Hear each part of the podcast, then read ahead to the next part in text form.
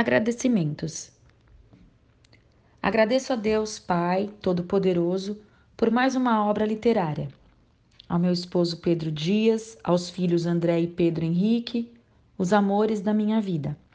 Ao meu querido pastor Clementino Oliveira Barbosa, presidente da Assembleia de Deus, Ministério Madureira em Guarulhos.